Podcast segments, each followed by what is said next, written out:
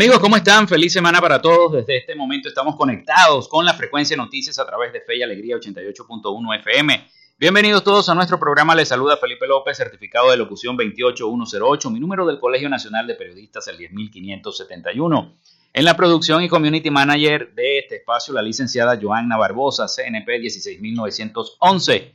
Nuestras redes sociales, arroba frecuencia noticias en Instagram y arroba frecuencia noti en Twitter. Mi cuenta personal, arroba Felipe López TV. Llegamos a todos ustedes también por las diferentes plataformas de streaming, el portal www.radiofeyalegrianoticias.com y también pueden descargar la aplicación de la estación para su teléfono móvil. Este espacio se emite en diferido como podcast en las plataformas iBox, Anchor y Spotify. Allí pueden tener cada uno de los capítulos que vayan cargándose de frecuencia noticias.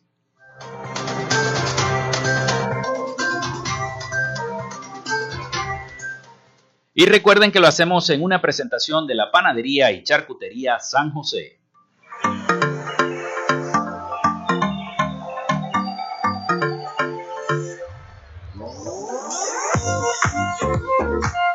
Si estás buscando el mejor pan de la ciudad para tu hogar o piensas en un emprendimiento de comida rápida y necesitas el pan de hamburguesa o perro caliente más sabroso de Maracaibo, en la panadería y charcutería San José te estamos esperando, con la mejor atención y el pan más caliente y delicioso.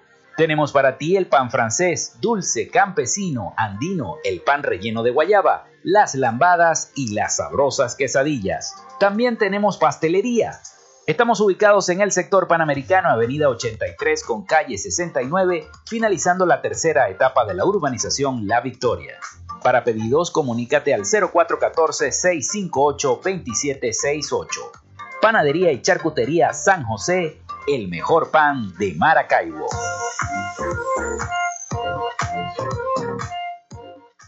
Y también lo hacemos en una presentación de Social Media Alterna.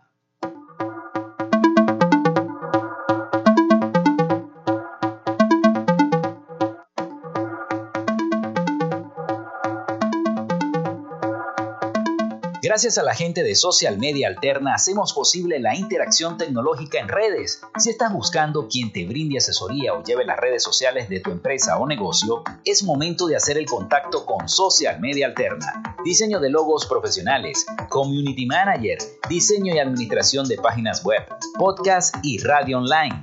Haz crecer tu negocio y la idea que tienes en mente en este momento. Llámalos al 0424-634-8306 o contáctalos en arroba social media alterna y establece ya un plan de contrato para llevar tus proyectos y productos profesionalmente en redes sociales. Recuerda, es social media alterna.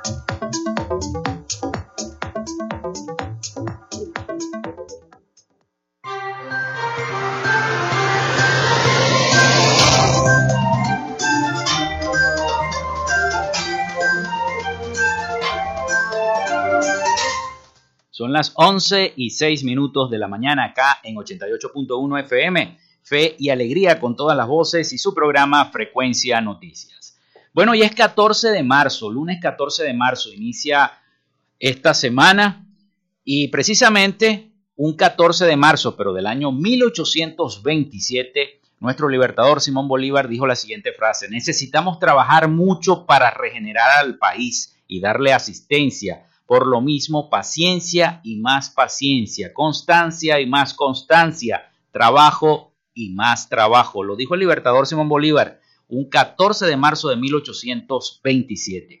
También un día como hoy nace Francisco Lazo Martí en 1869, médico y poeta venezolano. Nace Pedro Elías Gutiérrez en 1870, compositor y músico venezolano, creador de la música del alma llanera. Nace Albert Einstein en el año 1879, físico alemán de origen judío, un 14 de marzo. Muere también Karl Marx en 1883, filósofo, economista, sociólogo y periodista de origen judío.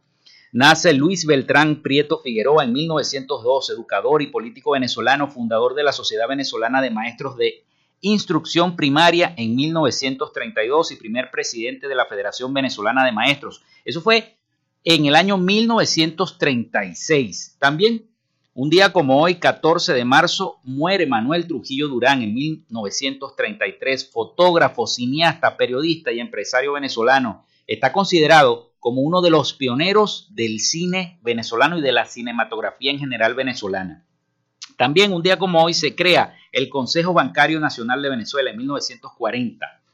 Inicia operaciones también la cervecería Polar, con capital totalmente venezolano en una pequeña planta de Antímano al oeste de Caracas. Eso fue un 14 de marzo, pero del año 1941, cuando las empresas Polar es una de las más importantes y mayores corporaciones industriales de Venezuela, cuyas actividades productivas abarcan los sectores de alimentos, bebidas, refrescos y productos de consumo masivo. Última emisión de la serie televisiva Batman en el año 1968. Muere también Stephen Hawking en el año 2018, científico, físico, teórico, astrofísico y, y cosmólogo británico.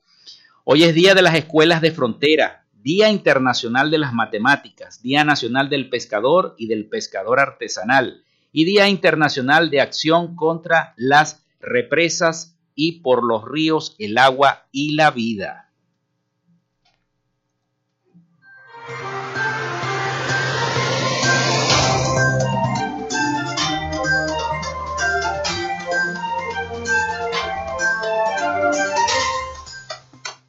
Vamos con el reporte del COVID. En las últimas 24 horas, las autoridades venezolanas contabilizaron la muerte de una persona por esta enfermedad, con lo que ya la cifra de fallecidos desde el inicio de la pandemia alcanzó los 5.658, informó este domingo el ministro de Comunicación, Freddy Ñáñez. Lamentablemente reportamos un hombre de 75 años fallecido en el estado Anzuategui para llegar a esta lamentable cifra. También los casos locales están encabezados por el estado Lara con 29 contagios, Apure con 16, Miranda con 15, Caracas con 12, Aragua con 8, Anzoátegui y nuestro estado Zulia con 5 cada uno, La Guaira con 4, Portuguesa, Yaracuy, Táchira, Bolívar, Carabobo y el estado Guárico con 2 en cada entidad y el estado Barinas y Monagas con un caso nuevo en estos estados. De esta manera, Venezuela alcanza los 518.410 casos confirmados desde el inicio de esta pandemia, si bien los 509.378 son personas recuperadas, lo que representa el 98% del total de los contagios. Así que Venezuela registra 5.658 muertes por COVID-19 desde el inicio de la pandemia. Y en las noticias más importantes de este 14 de marzo, Vuelven los racionamientos de electricidad a todo el país. Corpoelec lo hizo oficial sin dar mayores detalles a través de sus redes sociales, de la cuenta Twitter. Empezó a decir que bueno, que va a haber racionamientos sin explicar el por qué, lamentablemente. Y de eso estaremos ampliando esa información con nuestro invitado de hoy, el diputado Eduardo Labrador, que ya lo tenemos por acá con nosotros. También Ucrania mantendrá su petición de alto ah, en el fuego en la cuarta ronda de diálogo. El gobierno de Ucrania exigirá de nuevo a Rusia en la cuarta ronda de negociaciones que tienen previsto celebrar este lunes un alto de fuego y la retirada de todas las tropas rusas del territorio ucraniano. La posición de la delegación ucraniana antes de la cuarta ronda de negociaciones con representantes rusos el lunes permanecen sin cambios y Kiev exigirá sobre todo un alto al fuego y la retirada de todas las tropas de fuerzas rusas. También narcotraficante venezolano buscado en 193 países fue capturado en Colombia en un hotel colonial de Cartagena, Colombia. Ahí permanecía el plan de vacaciones un ciudadano ítalo-venezolano que era buscado por las autoridades de seguridad de 193 países. Se trata de Garafolo Forte Viallo Benito, de 49 años de edad. Funcionarios de Migración Colombia lo detuvieron el domingo mientras descansaba en la playa, a pesar de tener circular roja de la Interpol por el delito de narcotráfico. Bueno, el Vaticano ofreció mediar en la guerra, pero Rusia no responde. El secretario de Estado Vaticano, el cardenal Ítalo Prieto Parolín, explicó este domingo por la noche que se está haciendo todo lo posible por mediar para poner fin al conflicto en Ucrania tras la invasión de Rusia y que así lo trasladó al ministro de Asuntos Exteriores ruso Sergei Lavrov, de quien no recibió ninguna respuesta en una entrevista emitida por el canal de información Mediasec. Bueno, ahora nos vamos a Miami con el resumen de las noticias más importantes de este momento.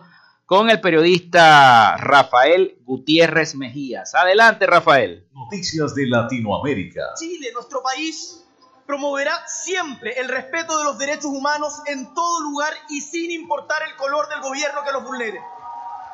El nuevo presidente de Chile, Gabriel Boric, en su primer discurso como mandatario en un balcón del Palacio Presidencial La Moneda, el ex líder estudiantil hizo así una clara referencia a los gobiernos de Cuba, Venezuela y Nicaragua, a los que ha criticado en diversas ocasiones desde que inició la carrera presidencial. Y basta de mirar con distancia a nuestros países vecinos, somos profundamente latinoamericanos Boric también pidió a sus pares latinoamericanos promover la integración regional y prometió que desde Chile se harán esfuerzos para que la voz del sur se vuelva a escuchar firme en un mundo cambiante. El presidente de Chile también consideró que hay que reparar las heridas del estallido social, la mayor ola de protestas que comenzó en el año 2019 y que dejó una treintena de fallecidos y miles de heridos. Y un saludo a nuestros pueblos hermanos el Vaticano confirmó el día sábado que el gobierno de Daniel Ortega expulsó de Nicaragua al nuncio apostólico Valdemar Stanislao Somertan. Por medio de un comunicado, la Santa Sede manifestó que ha recibido con sorpresa y dolor la comunicación de que el gobierno de Nicaragua ha decidido retirar el beneplácito agremen al monseñor Valdemar Stanislao Somertan, nuncio apostólico en Managua desde el año 2018, imponiéndole que dejara inmediatamente el país después de notificarle esa medida. La nota recogida por el Vaticano News concluyó convencida de que esta grave e injustificada decisión unilateral no refleja los sentimientos del pueblo de Nicaragua, profundamente cristiano. La Santa Sede desea reafirmar su plena confianza en el representante Valdemar Stanislao Somertan. Desde diciembre del año 2018 a la fecha, se tiene contabilizado 52 asesinatos contra periodistas y 97 contra personas defensoras de los derechos humanos en México. Seis comunicadores han sido asesinados solo en lo que va del año 2022. La brutal realidad crece al mismo tiempo que la impunidad e incapacidad de ubicar a los autores intelectuales de esos crímenes que pretenden silenciar la corrupción que se ha instaurado durante décadas por varios sexenios y ante diversos partidos políticos en el poder. El tema vuelve a generar impotencia entre los gremios y después de que el presidente Andrés Manuel López Obrador condenara la exigencia del Parlamento Europeo de frenar la violencia contra periodistas y activistas de los derechos humanos, así como garantizar su protección y la creación de un entorno seguro. Este Parlamento no había emitido una resolución de urgencia sobre México desde la desaparición de los 43 normalistas de Ayotzinapa en el año 2014. En el caso de los defensores humanos, solo se han emitido dos sentencias, es decir, existe 99% de impunidad. En el caso de los periodistas existen solo cinco sentencias con una impunidad del 89.37%, lo que envía un mensaje de impunidad a los agresores. A ello se suma la combinación entre corrupción e impunidad, el incumplimiento de las obligaciones de los estados y los municipios en la materia, así como la intolerancia y la falta de cultura política sobre la labor periodística y de personas defensoras de los derechos humanos. Tras la visita del presidente Iván Duque al territorio norteamericano, ya hay distintos resultados gracias al encuentro entre el mandatario colombiano y Joe Biden. El anuncio más destacado es el de la designación de Colombia como mayor aliado de Estados Unidos, no OTAN, pues este nombramiento trae importantes beneficios para la nación en general. Colombia con el estatus de aliado mayor de los Estados Unidos pondera varios aspectos desde el enfoque de defensa y seguridad, pues en este caso podrá acceder a distintos beneficios del desarrollo de la defensa estadounidense, como el acceso prioritario a equipos de seguridad, y eventualmente el uso de créditos para la compra o renta de implementos de protección y defensa desde la nación norteamericana. Si bien en un momento surgió la polémica por la posibilidad de establecer bases norteamericanas en territorio colombiano, con esta designación el panorama cambia mínimamente, pues Colombia podrá tener elementos militares estadounidenses en el país, catalogados como reserva para sus operaciones armadas en el mundo.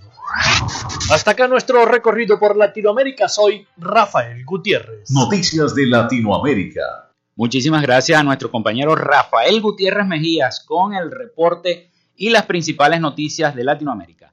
Nosotros eh, a las 11 y 18 minutos de la mañana hacemos nuestra primera pausa y al retorno, nuestra sección Dialogamos con, con el abogado Eduardo Labrador, legislador del Consejo Legislativo del Estado Zulia, el CLES. Ya regresamos. Ya regresamos con más de Frecuencia Noticias por Fe y Alegría 88.1 FM con todas las voces.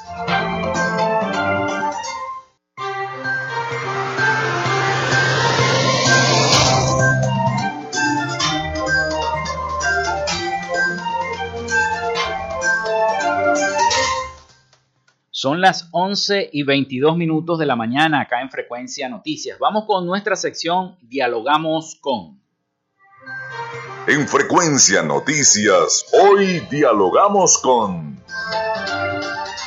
Dialogamos con el abogado Eduardo Labrador, legislador del Consejo Legislativo del Estado Zulia, quien preside la subcomisión del Poder Popular para el crecimiento, desenvolvimiento y despliegue de los planes económicos de nuestra nación y de nuestro estado Zulia. Bienvenido, legislador. ¿Cómo está? Y muchas gracias, Felipe. Gracias por la oportunidad de estar aquí en tu programa Frecuencia de Noticias. Un gran saludo a todo el pueblo del Zulia y en especial a todo el equipo de trabajo que está aquí contigo a través de Fe y Alegría. Bueno, muchísimas gracias por aceptar la invitación y para conocer precisamente lo que está ocurriendo en nuestro estado Zulia. Usted que eh, eh, maneja esta subcomisión precisamente de crecimiento y desenvolvimiento, eh, no podemos evitar preguntarle sobre la situación eléctrica estadal que vive nuestro estado. Ayer, bueno, fuimos víctimas muchos sectores de la ciudad de Maracaibo y de nuestro estado Zulia y de toda la mayoría, que comprende la gran mayoría, usted que también está es diputado por el municipio de San Francisco, tengo entendido, ¿no? Legislador. Este, eh, la situación eléctrica en nuestro país y en nuestro estado Zulia en concerniente cómo, cómo, cómo se está viendo en este momento y, debido a la gran cantidad de denuncias que hay. Mira, eh, Felipe, bueno, hoy un día importante, ¿no? Para los venezolanos. Tú lo leíste en, los, en las efemérides. Efemérides, ¿no? 14 de marzo nació el maestro de maestros. Sí, señor. Luis Bertrán Prieto Figueroa, un gran demócrata, de elección para todos y cada uno de nosotros los venezolanos, de que se puede ser política con honestidad y se puede hacer política con referencia demócrata, que hoy es un ejemplo para todos nosotros. Mira, lo que estamos viviendo nosotros los venezolanos es una catástrofe inhumana y pasa por el, tema de una crisis eh, económica que comienza a partir su decrecimiento a partir del 2013. A partir del 2013, eh, hoy se cumplen ya ocho años de eh, un decrecimiento económico donde el Producto Interno Bruto venezolano comienza a decaer. Y comienza a decaer la economía venezolana, que se tenía estimado en el caso del Zulia, tener una inversión de aproximadamente 6.800 millones de dólares para el sistema eléctrico en el estado Zulia solamente. Te lo digo con propiedad, para ese entonces era presidente de la Comisión de Asuntos Eléctricos del Consejo Legislativo y nosotros teníamos eh, una comisión multidisciplinaria con los equipos técnicos que sabíamos realmente los planes de inversión que para ese momento se tenían. Y se tenía que eh, realizar una inversión para terminar definitivamente con el parque eólico de la subregión Guajira para poder nosotros culminar la Termosulia 3, es decir, la planta tercera de Termosulia y no estar hoy sufriendo lo que hoy estamos viviendo, que tenemos paralizado una segunda planta con 100 megavatios, 150 megavatios que están dejando de producirse y nos han ocasionado que ya desde hace más de un mes tenemos un racionamiento eh, directo que no han informado Corpolec y que no le informa a la colectividad general y que no sabemos nosotros los ciudadanos que a qué hora, qué día y cómo va a ser los cortes o el racionamiento que ellos han venido aplicando durante todo este tiempo. Resulta ser que también se tenía entonces para esos planes de inversión lo que era la planta de la costa oriental del lago. Y por supuesto para el plan de desarrollo del sur del lago para tener autogeneración que a nosotros nos permitiera, fíjate, poder llegar a producir al 2019, el plan era del 2013, 2019, poder producir nosotros 5.100 megavatios, que eso para nosotros iba a ser un crecimiento estimado si nosotros estábamos en 2100 megavatios de consumo para el 2013, íbamos a consumir y a crecer hasta llegar a 2700 y íbamos a poder exportar electricidad. Es decir, nosotros podíamos exportar electricidad a la hermana República de Colombia. Todos esos proyectos se paralizaron. La falta de inversión es uno de los primeros problemas que afecta al sistema eléctrico venezolano y en especial a nosotros el zuliano y la falta de mantenimiento a los equipos de eh, eléctricos que lamentablemente nosotros hoy tenemos. Y por supuesto las malas políticas gerenciales que se han aplicado en los últimos años, eh, Felipe, pues nos permite a nosotros ver y observar que estamos viviendo una gravísima crisis inhumana. Nosotros solamente ayer todos, eh, varios sectores, ayer en San Francisco y Maracaibo, mm. pudimos desde las 7 de la noche hasta las 11 de la noche estar sin electricidad y otros después de las 11 hasta la madrugada. Es decir, no te permite ni siquiera descansar. Tienen un derecho eh, humano prohibido, que es vivir dignamente o dormir tranquilamente, eh, se te prohíbe. Pero por supuesto, en razón de eso, nosotros qué creemos? Mira, es la necesidad de hacer una política coherente que permita tener un plan de inversión importante para recuperar las termos, para recuperar el parque eólico, para recuperar lo que son las plantas en la costa oriental del lago y por supuesto para abastecer el tema del sur del lago. Mira, el sur del lago está sufriendo más que nosotros. Yo quiero aquí decirlo. Bueno, durante muchos más años ha estado sufriendo más que nosotros. Pero en el sur del lago el racionamiento es de 10 horas y 12 horas. Nosotros estamos mucha gente no sabe eso. Mucha gente no lo sabe, porque estamos la, verdad es que a, propósito de las pérdidas de los medios de comunicación que se han venido cerrando en el Estado y en el país, y en el caso del Zulia había una amplia comunicación con algunos periódicos regionales que hoy no llegan pues, al sur del lago, ni del sur del lago llega la noticia aquí a Maracaibo, pues lamentablemente no estamos tan bien informados, pero realmente allí hay una crisis energética también terrible. Yo conversaba anoche también con varios eh, vecinos, amigos y familiares de Catatumbo, de Colón y de Francisco Javier Pulgar y de verdad que la crisis es terrible. Es decir, hay una crisis generalizada en el sistema eléctrico que requiere, uno, que existe una política de inversión que el gobierno nacional no tiene ni la capacidad ni tiene los recursos para hacerlo. Aquí lo queremos nosotros decir. Es necesario buscar financiamientos internacionales que permitan poder nosotros tener los recursos suficientes para solventar este problema. Y esa inversión para resolver el sistema eléctrico solo en el estado Zulia superan los, eh, en ese momento, hoy en este momento, superan los 5 mil millones de dólares.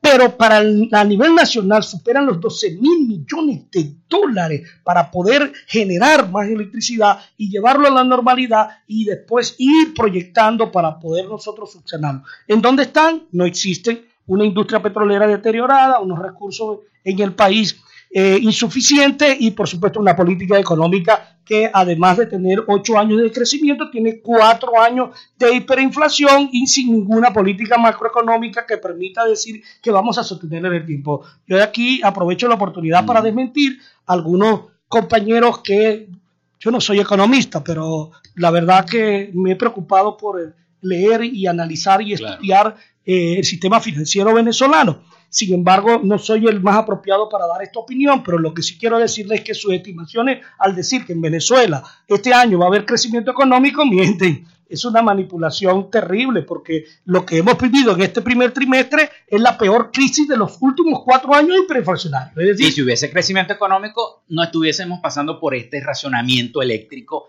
ni, por, ni por la carencia de, los recursos primordiales. Así que te concluyo diciendo, uno, es necesario un plan de inversión, es necesario una política de gobierno importante en priorizar el sistema eléctrico para poder entonces contribuir al desarrollo económico de esta hermosa nación.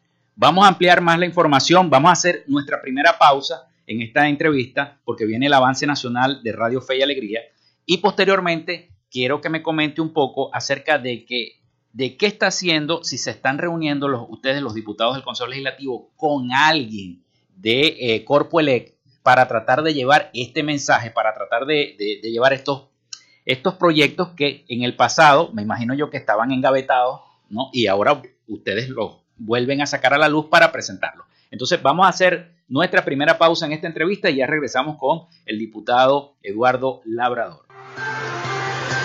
Ya regresamos con más de Frecuencia Noticias por Fe y Alegría 88.1 FM con todas las voces.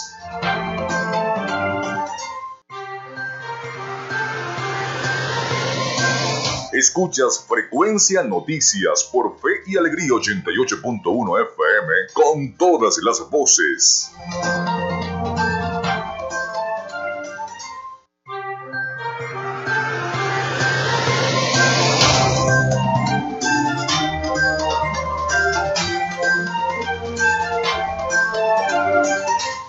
Son las 11 y 35 minutos de la mañana. Nosotros seguimos con este diálogo con el abogado Eduardo Labrador, legislador del Consejo Legislativo del Estado Zulia. Legislador, hablamos un poco sobre el tema eléctrico en el eh, primer segmento de esta entrevista y, y le quería preguntar precisamente sobre si la comisión o si alguna comisión este, del CLES está entablando alguna relación o alguna comunicación con la gente de Corpoelec debido a estos razonamientos inesperados que está sufriendo Maracaibo y todo el Zulia.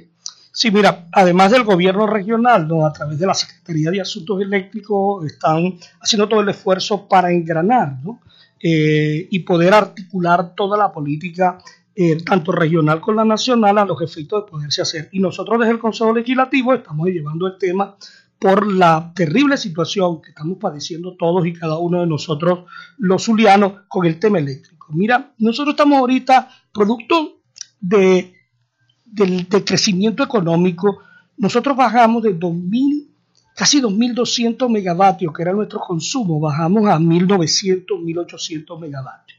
Y realmente ahorita solo se están produciendo, fíjate, que están enviando del CEN, el CEN es el Sistema Eléctrico Nacional, es decir, del GURE, 1050 megavatios.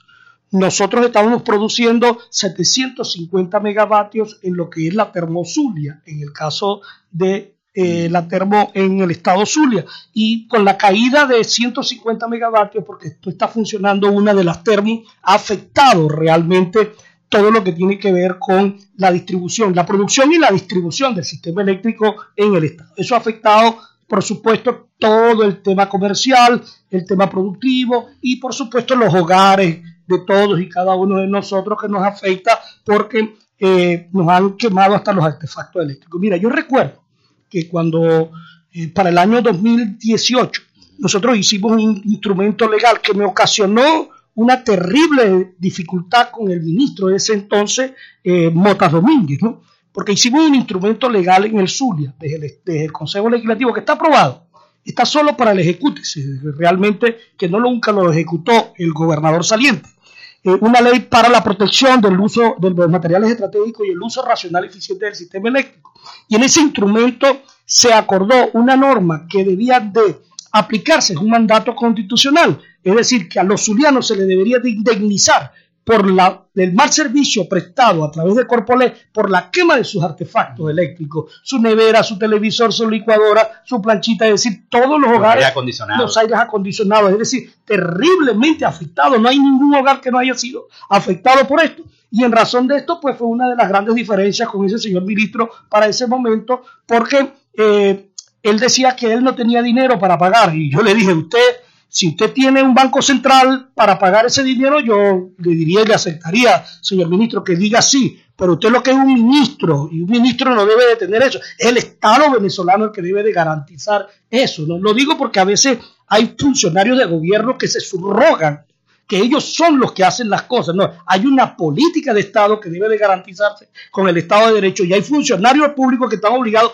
a aplicarla, a ejecutarla en torno a eso. Eso fue una de las primeras grandes diferencias y este año se están cumpliendo ya tres años. Por cierto, el día de ayer, 13, fue el 13 de marzo de, del 2019, fue el día que pedí y solicité públicamente la destitución de ese señor ministro por el blackout. Fíjate, hace tres años ocurrió un blackout nacional que nos ocasionó a nosotros muertos, que nos ocasionó a nosotros pérdidas de familia, de amigos, de hermanos, pero además cinco días sin electricidad y volvemos todavía a tener este problema, producto de una mala política de este gobierno que no tiene la capacidad, no tiene los recursos y no tiene la voluntad política de resolverlo. De esta manera que se requiere realmente de una política y nosotros desde el Consejo Legislativo vamos a trabajar para impulsar conjuntamente con el gobierno regional, el gobierno nacional y todas las instancias correspondientes para que se resuelva este problema. Pero existe, existe algún contacto con el ministro Reverol Por cierto, que el ministro Reverol es zuliano.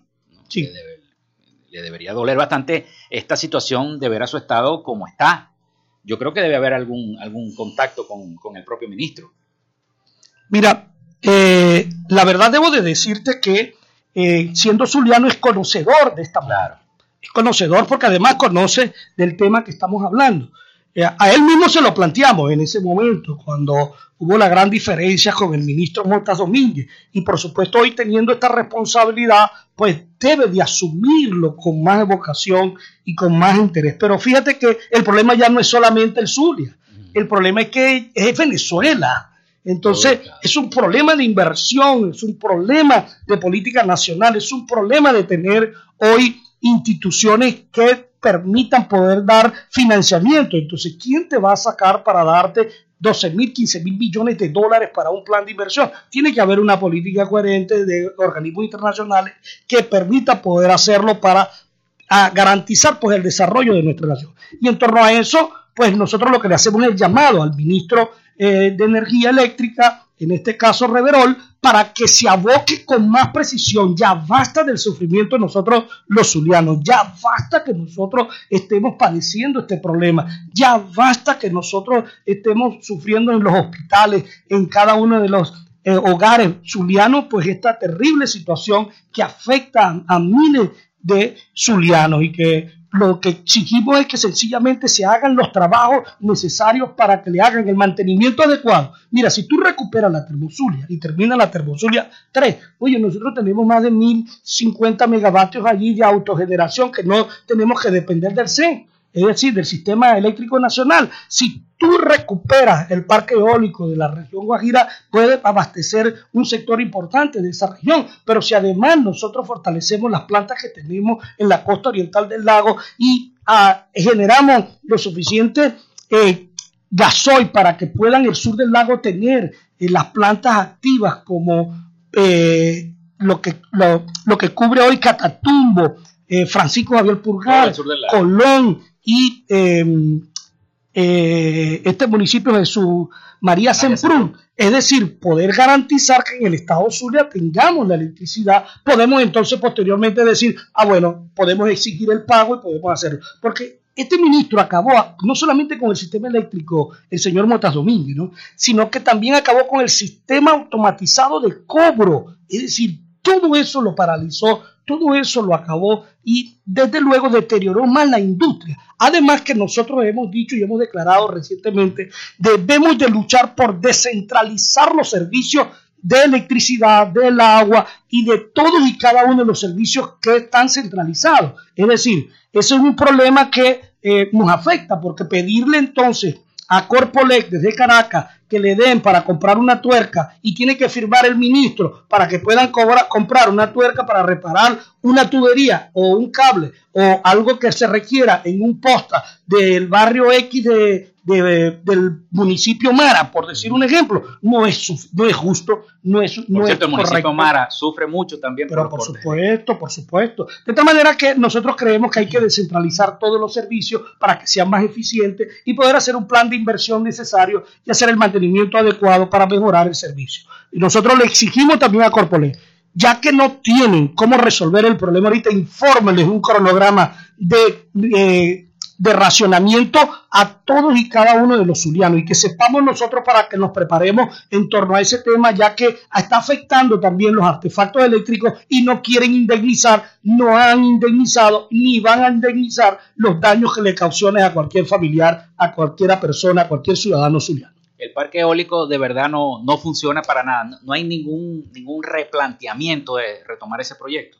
mira, deben de retomarlo y hacer las inversiones correspondientes. Finalmente eso se hizo una inauguración, pero no estaba culminado. Hay que culminarlo. Y la verdad que también en ese elemento debo de decir que en el plan de inversión también ha existido eh, unos pasos de corrupción, es decir, ha habido fuga de dinero en cuanto a la inversión que se requería para poder mantener el servicio eléctrico en el estado Zulia, Felipe, y hoy podemos nosotros decir con mucha responsabilidad, le exigimos la mayor celeridad, le exigimos al gobierno nacional que realmente se ocupe de las funciones que tiene con la centralización de Corpolec y que por supuesto se invierta lo necesario para poder prestar un servicio digno y eficiente, porque es injusto lo que vivimos nosotros los zulianos.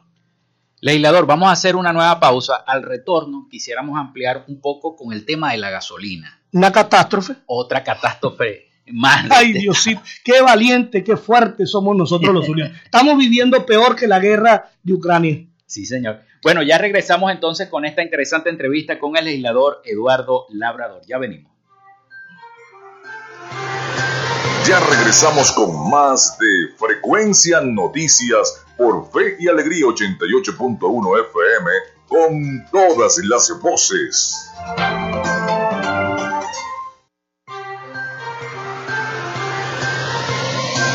Escuchas Frecuencia Noticias por Fe y Alegría 88.1 FM con todas las voces.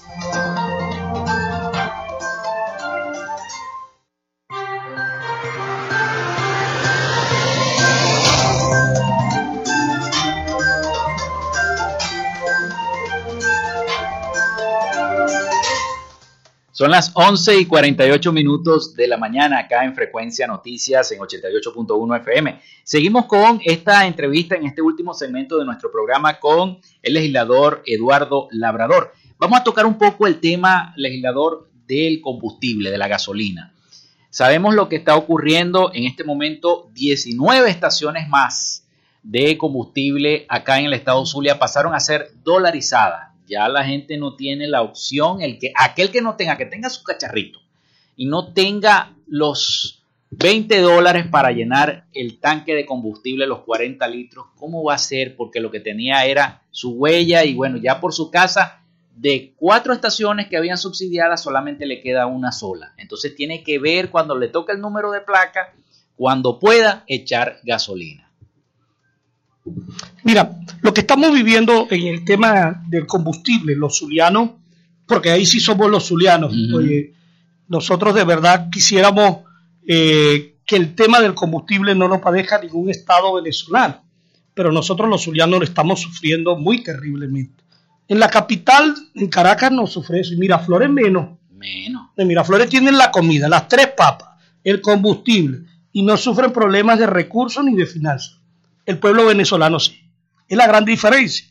Es decir, nosotros en el caso del Zulia, mira, te estaba comentando fuera del aire, quiero aquí afirmarlo. En el caso del Zulia, para que lo sepan los venezolanos, porque esta emisora es escuchada a nivel nacional e internacionalmente, pues debo de decir que nosotros tenemos este problema desde el año 2012, que comenzó en la región del sur del lago, es decir, en cuatro municipios fronterizos, el municipio Semprún, Catatumbo, Colón y Francisco Javier Pulgar, pues comenzó este problema y de allí comenzó la praxis de hacer pico y placa, en primer lugar. Es decir, eh, aplicar una metodología de restricción a poder acceder al combustible. La verdad es que no nos dice a nosotros los zulianos y a los venezolanos, es que no hay la suficiente producción y el combustible para abastecer la demanda. Aunque el parque automotor en Venezuela se ha deprimido. Mira, yo estoy convencido, yo no tengo la cifra precisa o exacta, pero yo estoy seguro que el parque automotor venezolano se ha decrecido en más del 45%, porque tú ves más carros viejitos hoy parados en los estacionamientos de los edificios, en las casas, es decir, en muchos hogares que no tienen combustible como poder utilizar. Además que se disminuyó eso, pues tenemos el problema de que no hay para abastecer el mercado interno y en el caso del Zulia se ha convertido en el gran negocio. Fíjate lo que tú mencionabas. 19 subestaciones de servicios que hoy pasan a ser dolarizadas, es decir, ya ni siquiera tiene el pobre la posibilidad de poder acceder al combustible de manera subsidiada. Es decir, eh, eso es una farsa de este gobierno diciendo que garantiza al humilde, al más desposeído, al trabajador las posibilidades de acceder con un salario de dos dólares que no le alcanza y que recientemente hicieron un anuncio y que todavía no lo pagan. Es decir, ni siquiera sale en Gaceta Oficial para llevarlo a 25 dólares. Yo quisiera saber si Miraflores comen con 25 dólares. Si Miraflores tienen para la salud, para la alimentación y para poder tener una vida digna cualquiera de los que hoy están en Miraflores, en especial quienes mandan, porque ahí hay trabajadores también, ¿no? Y le respeto a todos los trabajadores y trabajadoras de Miraflores, pero en especial los que hoy están mandando. Si usted vive con 25 dólares, oye, nosotros lo admiramos y le respetamos, pero es que el pueblo venezolano tiene una cesta básica que supera los 400 dólares solamente para la alimentación. Y no, que valga Dios que no te enfermes, valga, pidámosle a Dios que no te dé COVID o que te pueda dar cualquier enfermedad que se te pueda atravesar, es decir, porque no tienes cómo abastecerte porque no hay hospitales aquí que estén para atender a ningún ciudadano. De tal manera que el tema del combustible aquí en Venezuela es gravísimo, en el sur es gravísimo, gravísimo, muy gravísimo. Miren, entienden en largas colas, colas de un día, dos días, y ahora entonces nos ponen en el pico y placa. Y si ese día no echaste, entonces tienes que esperar una semana más. Por eso que no funciona, eso no sirve. En términos populares debemos decir, esa política errónea que vuelven a repetir por cuarta vez de pico y placa no les sirve a los zulianos. Lo que les sirve a los zulianos es que ustedes traigan más combustible y que sencillamente abastezcan las estaciones de servicio, aperturen todas las estaciones de servicio y le presten un servicio digno que además lo están pagando, cobrando de manera dolarizada. Eh, oye, y exigen. Pero y exigen, si el billete está feo, Ah, no, perdiste la cola. otro acto de bandidos que hay aquí. De, bandidos, porque hay otro acto de bandidos. Pero fíjate bien, nosotros llegamos a estar en el combustible el más costoso del mundo. ¿Sabes por qué? Porque además que te cobran un litro a 0.50, cuando te lo cobran a 0.50, porque si te mandan por la otra vía lo pagas a un dólar, ¿no? Fíjate esto, ¿no? También entonces tienes que pasar un día de tu vida allí o dos días. Es decir, ¿quién te paga la vida que tú vives allí para poder estar, eh, eh, poder abastecerte 40 litros? Y antes que amanecían hasta dos días. Pero fíjate ahora, y nomás que te están vendiendo 40 litros. 40 litros. Es decir, que te restringe además también para poder... En las dolarizadas, porque las subsidiadas son 30. Mire, señor de la red, el señor comandante de la red, nosotros le exigimos que realmente no solamente ponga el control con los funcionarios, que, que hoy lamentablemente algunos de ellos, porque no puedo generalizar, mm. y no podemos generalizar al ser serio, algunos de ellos eh, cometen actos vandálicos ¿no? en las estaciones de servicio. Nosotros lo que queremos es que realmente ustedes abastezcan de combustible las estaciones, que no nos vengan con el discurso politiquero, que ahora sí se va a resolver porque tienes pico y placa y porque te toca ahorita. Fíjate, a mí me toca echar gasolina mañana. Y si yo mañana no puedo ir porque estoy trabajando, o, trabajo o echo gasolina, ¿cómo hago? Así ¿Entiendes? Entonces. Y si no echa gasolina, no trabaja. Porque ¿cómo si no echo gasolina, no trabajo. Entonces es un problema realmente. Eh, la verdad es que tienen que luchar para que conjuntamente con nosotros, nosotros lo invitamos, señor general de la red, y dice que es Regifo, general Regifo, nosotros los diputados del Consejo Legislativo le exhortamos a que efectivamente usted haga un pronunciamiento ante el gobierno nacional, a que realmente los envíen mayor combustible y que no nos dejen las restricciones o, la, o las miserias que nos están enviando de combustible, porque eso no pasa en Caracas o yo, pero no pasa en Caracas, ¿sabe por qué? Porque allá sí llega el combustible, porque allá se abastecen los 38 mil litros en las estaciones de servicio. Aquí allá no hacen lo que hacen aquí, que te llegan con una gandola y te le echan 12 mil litros a esta, 12 mil litros a la otra, 12 mil litros a la otra. Entonces terminan no abasteciendo correctamente. Échenle cada una de esas dos gandolas diarias, échenle 72 mil litros para que usted vea que nosotros tenemos combustible, porque además no nos los están regalando, no nos los están regalando. Y aquí nosotros le decimos, lo estamos pagando y no ganando los salarios dolarizados que lamentablemente la mala política de este gobierno hoy nos hace. Nosotros de tal manera que le exigimos, uno, la burla que están haciendo diciendo que eh, tienen gasolina subsidiada y hoy han quitado 19 estaciones, la repudiamos y la rechazamos porque lo humilde no tiene cómo hacerla. Dos, exigimos que envíen mayor combustible al Estado Zulia. Y tres, por favor, que sean más eficientes, más eficaces y menos corruptelas en las estaciones de servicio para que podamos desde luego garantizar que los zulianos vivamos dignamente. Repudiamos totalmente esa política que hoy llevamos nosotros en el Zulia. Y díganos la verdad, miren, si que ustedes no están produciendo el combustible para abastecernos a nosotros en Venezuela, digan la verdad, pero no mientan más porque nosotros estamos sufriendo, nosotros estamos padeciendo todos los días una angustia para poder echar combustible, todos los días una angustia para poder salir a trabajar, todos los días una angustia para poder tener el sistema eléctrico, todos los días una angustia para poder irse en un transporte público porque no tiene el ciudadano el sencillo para poder pagarle al transportista y ni siquiera tiene la posibilidad de tener un transporte digno. Todos los días una angustia para salir a buscar el pan nuestro de cada día y todos los días una angustia, óigame bien, ustedes mismos como soldados de esta patria, señor Regifo, general Regifo, deben de tener un salario digno, igual que todos y cada uno de nosotros, los venezolanos, y nosotros sabemos que son muy mal pagados hoy en día, y por eso es que existe la matraca entre los funcionarios públicos, entre los funcionarios policiales, entre los funcionarios militares, entre la Guardia Nacional, que nosotros tenemos que combatir. No generalizo, pero la verdad que hay algunas particularidades que le hacen mucho daño a estas instituciones y nosotros tenemos que luchar para combatirla, la corruptela y que podamos ser eficientes en torno a eso. Bueno, muchísimas gracias, legislador. Ya se nos acabó Ya, el tiempo. Fue tan rápido. Ya, llegamos a casi Ah, bueno, a las entonces- 11.58 minutos. Entonces, Felipe, tendremos que tener otra oportunidad para que en tu programa, ¿Cómo no, a través cómo no? de eh, Frecuencia frecuencia, de noticias, podamos nuevamente informar veraz y oportunamente lo que está pasando en el Zulia y desde el Zulia para Venezuela y Venezuela el para el mundo, mundo. para el de verdad, sí, muchas sí. gracias, de verdad, por esta oportunidad. Y muchas gracias también a nuestros eh, seguidores. por redes. por la, a través de las redes de Eduardo Labrador que en nuestro Instagram pudieron conectarse. Un gran saludo a todos ustedes que se han conectado con nosotros y a través de los que hoy te escuchan a través de tu programa, que este equipo maravilloso pues hace día a día un trabajo eh, eficiente de informar veraz y oportunamente. Muchas gracias. Mucha- muchas gracias, Agradecido. legislador. Agradecido.